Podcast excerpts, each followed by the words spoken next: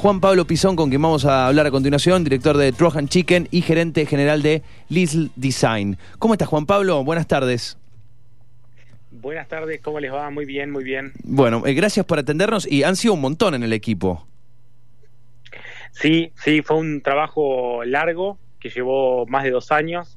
Este, bueno, que tuvo muchas patas, ¿no? Que fue, por un lado, todo lo que tiene que ver con el contacto con los estudios y lo que fue la elegir quizás los 50 estudios que, habían, que han logrado tener más impacto y por otro lado hacer como un análisis un poco de la situación actual latinoamericana y del Caribe y su inserción, digamos, en, el, en lo que es el plano mundial. ¿Hubo alguna, eh, alguna de estas preguntas que fueron como el, disparador original que los llevó a, reunirse? Eh, los, o sea, fue la gente del BIT quien los convocó a todos, se venían, venían trabajando de antes, eh, faltaban informes como estos.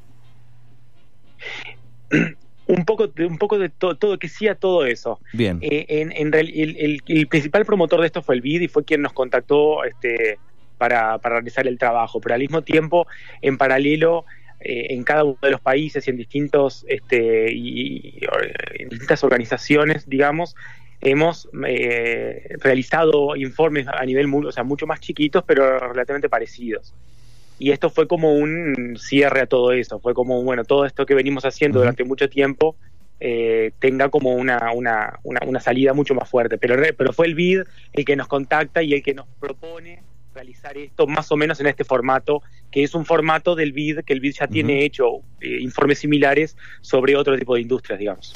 Eh, en, el, en el proceso, en estos dos años, o a la hora de, terminar el informe, redactarlo, verlo así tan bonito como está, eh, ¿se sorprendieron con los resultados para bien, digo? ¿Esperaban otras cosas o, o no? O, las expectativas iban por ahí?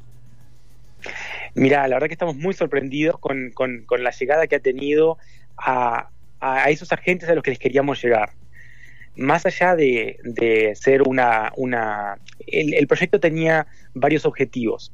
Este, a, distintos niveles y con distintos actores. El, creo que eh, a, nivel general el objetivo siempre fue eh, mostrar a Latinoamérica como un lugar sólido de desarrollo de videojuegos. ¿okay? Mostrar a la industria latinoamericana al mundo de, que sea como un material siempre al que se puede recurrir para decir, bueno, al menos en 2019 esto era la situación de videojuegos en América Latina.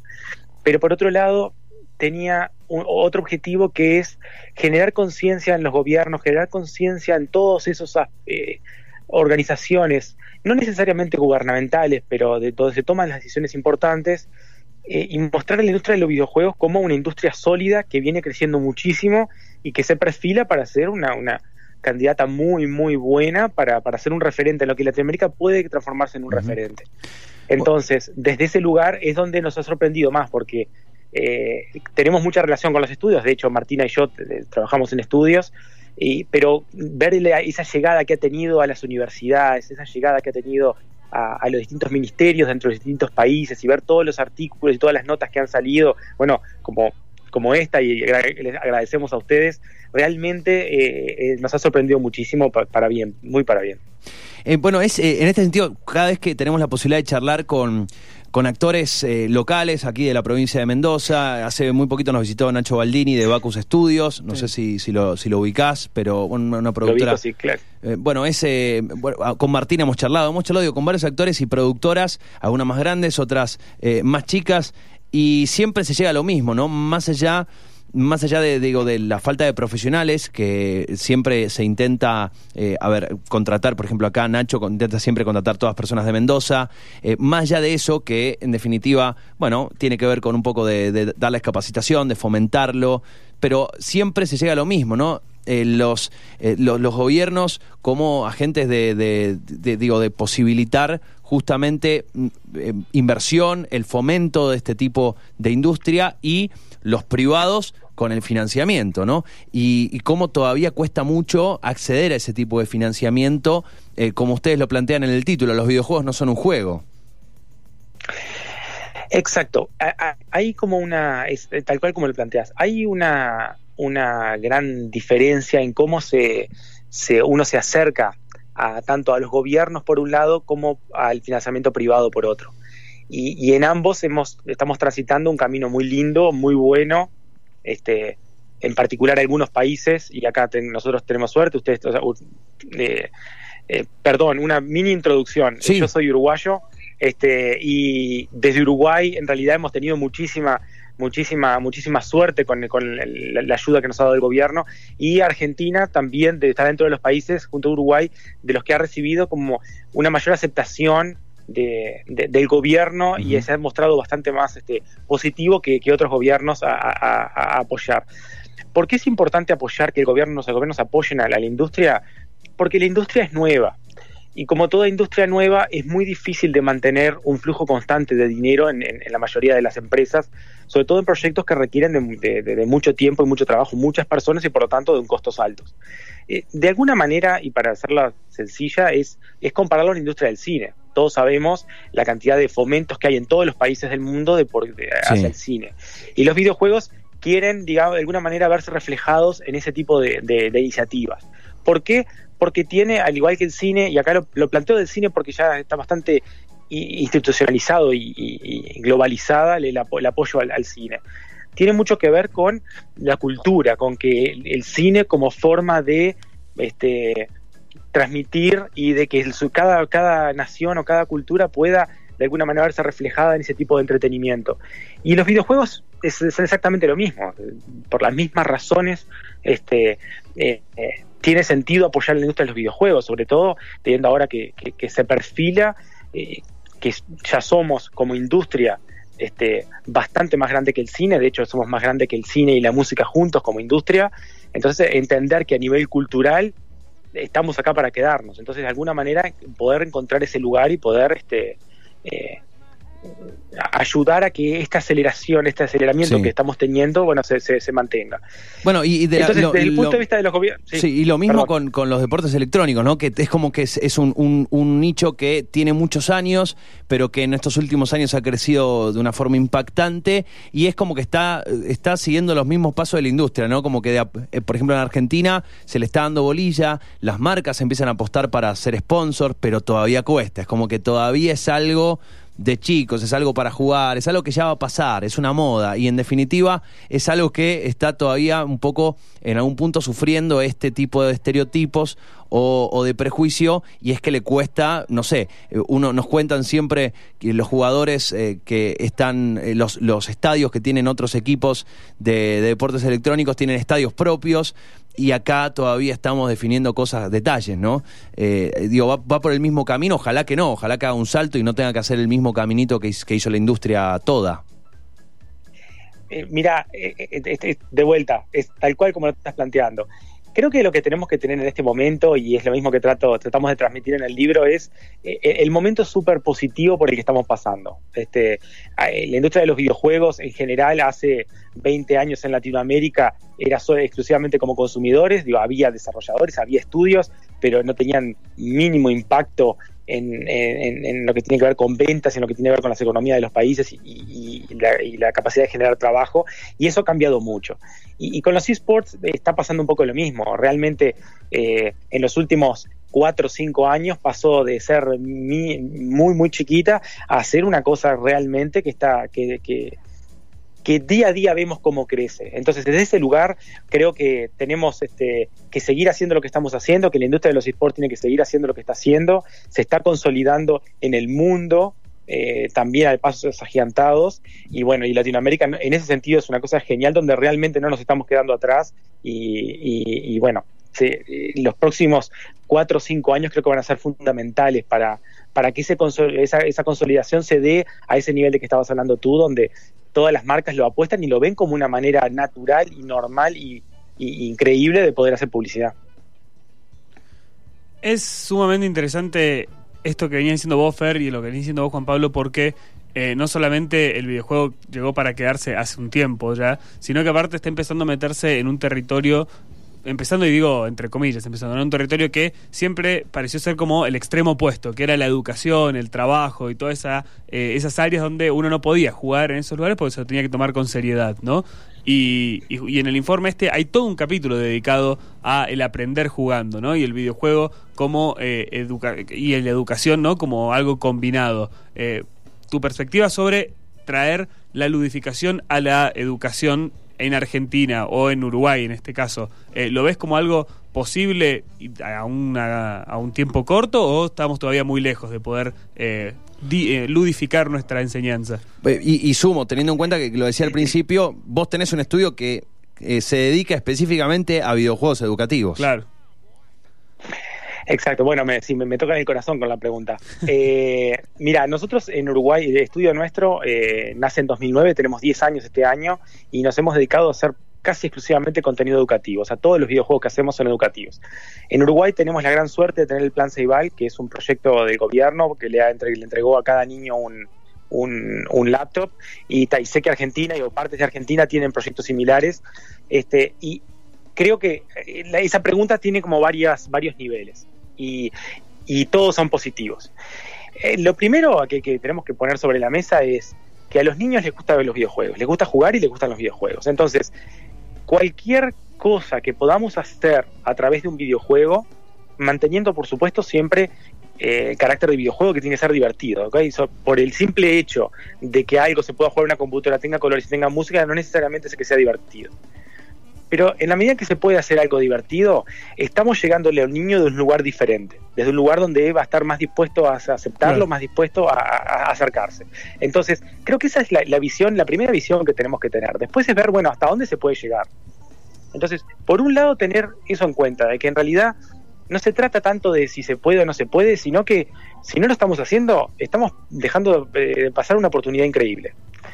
Eso por un lado. Y por otro lado, eh, hasta dónde se puede. Yo no creo que toda la educación tenga que pasar por los videojuegos.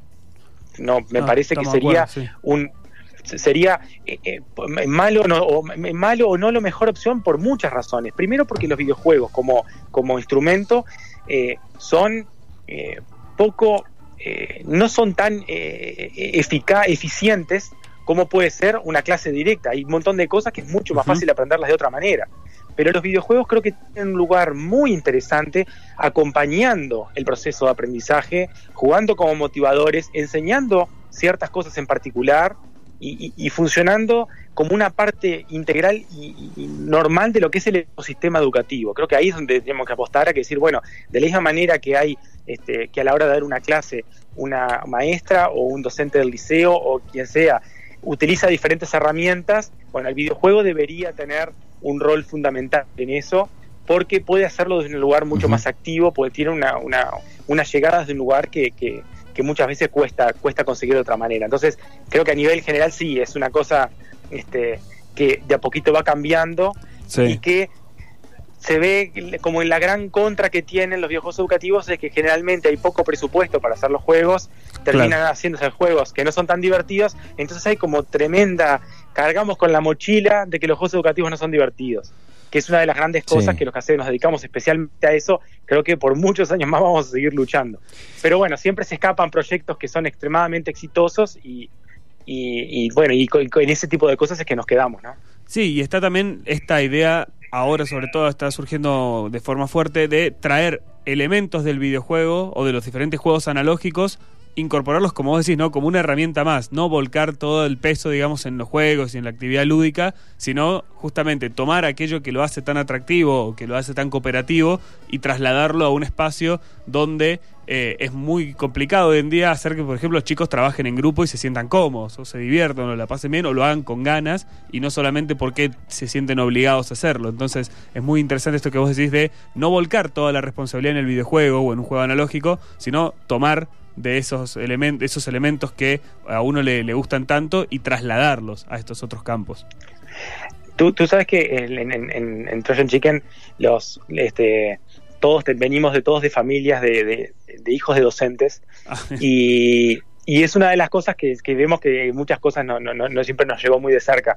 Y una de las cosas que siempre chocamos a la hora de lo, de lo, de lo y acá estoy contigo con, con separar videojuego de juego y gamificar la, la, la educación, y una de las cosas que siempre nos juega y siempre está sobre la mesa es que uno cuando habla, por ejemplo, de hacer una competencia, eh, siempre hay como, la educación tiene como un montón de, resistencia a eso, diciendo, y siempre con el, como el, con el prejuicio de que al entrar, uno pone una competencia y hay algunos que van a ser mejores que otros automáticamente.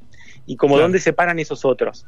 Y una de las cosas que los videojuegos nos han enseñado, nos han enseñado, nos han enseñado, y creo que pueden tener una, un, un impacto muy fuerte, es entender que todos tenemos distintas cosas para aportar. Y una cosa muy común en cualquier juego, en casi cualquier juego cooperativo, como Sí. hoy en día puede ser League of Legends o, o el Dota o, o el Overwatch, cualquier juego donde eh, distintas personas se juntan a jugar en conjunto contra otro equipo, todos tienen roles diferentes. Y creo que eso es una de las grandes cosas que a la hora de gamificar podemos hacer y podemos tratar de rescatar. Y cuando se trata de trabajar, de trabajar en equipo, en, en- en cualquier salón de clase, Sí. entender de entrada que lo que están aportando esas personas son cosas diferentes. Y no necesariamente estamos hablando que... que y no medir el éxito de eso en cuanto a lo que es el tradicional manera de, de- de evaluar de quién es el que sabe más Claro. sino de decir, bueno, ok, ¿qué, ¿qué habilidades puede aportar cada uno de estos integrantes del equipo? Y que eso realmente pueda después, no digo evaluarlo para competir en el hecho de ver quién es el mejor, sino la competencia como eh, un tam- otro motivador más, y Sí, de sí. alguna manera, y no necesariamente es el que terminó primero. Eh, como que hay muchas maneras distintas. Creo que los videojuegos, ahí sí son los videojuegos que nos han mostrado que hay otras maneras de hacer las cosas y que el, el- el acercar a, los- a la educación, al- a, la- a- a los juegos en general, puede tener una, una- un impacto mucho más grande que ese. Entonces, sí, realmente soy un, creo mucho en que, en que la gamificación de la educación este, nos va a, acercar, va a acercar de vuelta o va a volver a acercar a los, a los jóvenes al, al- al sistema educativo que de alguna manera que estamos pasando por un momento donde hay un- como una una cepa, como que estamos divergiendo para lugares diferentes. Eh, Juan, tengo tres, eh, no sé si son cortitas, eh, pero tres cortitas para hacerte. Una tiene que ver con eh, la, famosa llamada fuga de cerebros. Eh, Latinoamérica tiene unos exponentes increíbles, de hecho hay un montón de latinoamericanos trabajando por el mundo, uno de ellos me parece que sos vos. Eh, tengo entendido que estás por Escocia en este momento. Pero es, digo, es este tema que veníamos charlando antes, ¿no? El desafío de la industria, el, el apoyo que necesita de, de gobiernos, de los privados para seguir consolidando la industria en Latinoamérica. Es una manera de, de, de, digamos, invitar al, al latinoamericano a quedarse, a formar el estudio, a ser parte, a ser parte de estos proyectos, más allá de que hoy hablar de geografía, a ver, la geografía hoy no limita necesariamente el trabajo, pero en definitiva hay muchas personas que siguen yéndose. ¿Cómo ves eso vos? Creo que hay mucha. eh, creo que la geografía sí sigue importando, más allá Ujú. que se puede trabajar de manera remota, como, como lo hago yo con el estudio, y más allá de, de que hay otras maneras y, y eso va a cambiar, y, y los estudios no necesariamente van a estar en un solo lugar. Creo que las comunidades siguen teniendo un rol muy importante en los videojuegos. Este, la comunidad que hay en, en- en Buenos Aires, la co- conozco las comunidades de, de Buenos Aires, sé que la comunidad de Mendoza es bastante fuerte, al igual que la de Córdoba, este, uno, uno cuando ha- hablas con alguien que es de un lugar donde hay otra gente este, en la misma situación de uno, uno se da cuenta de que eh, hay un enriquecimiento especial. En Montevideo también, en Punta del Este, tenemos como una comunidad bastante grande donde uno se, se- se nota que no solamente, que, esas personas no se sienten solas. Y es una de las grandes cosas que tenemos que lograr y que creo que estamos logrando exitosamente para este, hacer que la gente se quede. Hace unos años, si uno quería hacer, dedicarse a desarrollar videojuegos y no tenía esa chispita de abrir su propio estudio, Sí. uno tenía que irse. Y de hecho hay mucha gente que se fue, en su momento hay mucha gente que se fue. Hoy en día ya no es, una, ya no es la realidad, hoy en día si uno realmente quiere hacer juegos, lo puede hacer en donde está.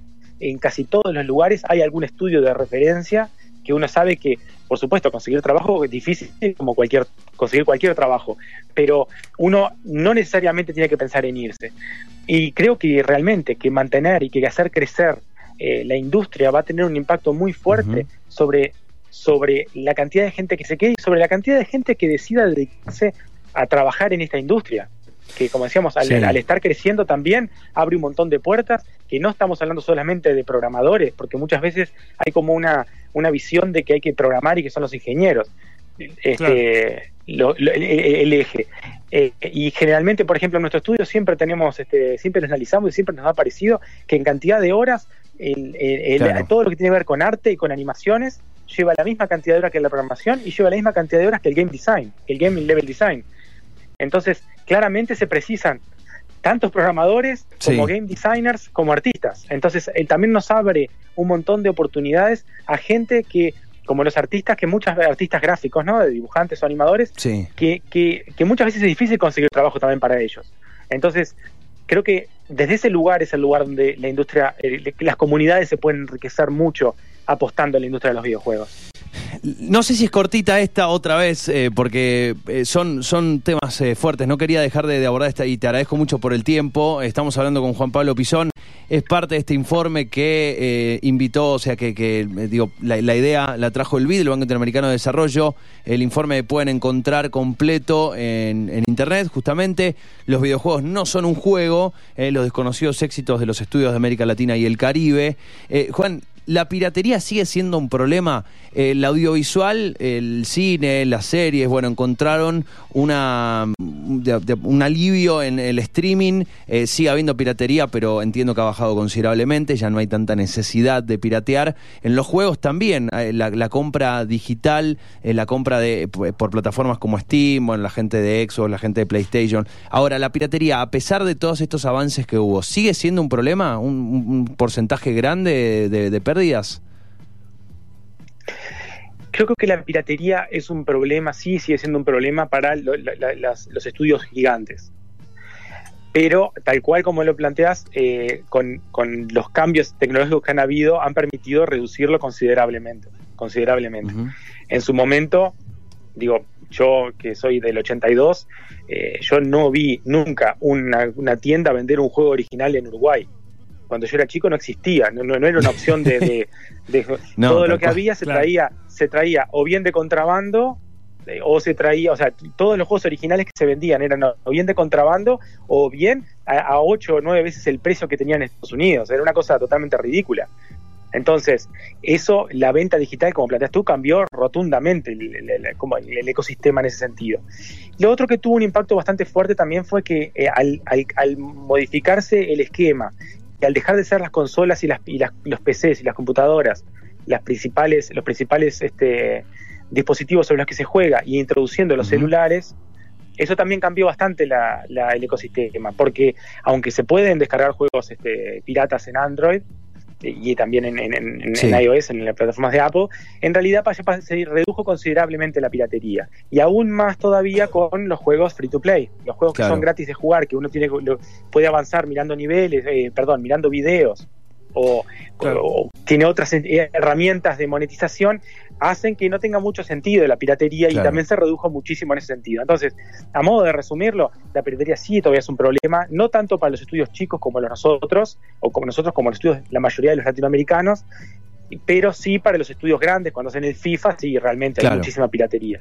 Pero también, como que, como eso, todo este avance tecnológico también va, va reduciendo esa brecha. Juan Pablo, un placer enorme. Para todos los temas que quedaron afuera, los invito a leer el informe. Está completo. Le- Les voy a mandar el link por nuestro canal oficial de Telegram. Allí van a recibir el link para descargarlo. Se registran, dejan su mail y, y se pueden descargar el informe. Un placer, eh, escucharte. Un abrazo enorme y muchísimas gracias por, por, por traerme aquí. Un abrazo. Hasta luego. Adiós. Hasta luego. Bueno, allí hablábamos con Juan Pablo Pisón, es eh, uno de los autores de este informe, además es eh, fundador del estudio, eh, de un estudio de videojuegos educativos para niños en Uruguay.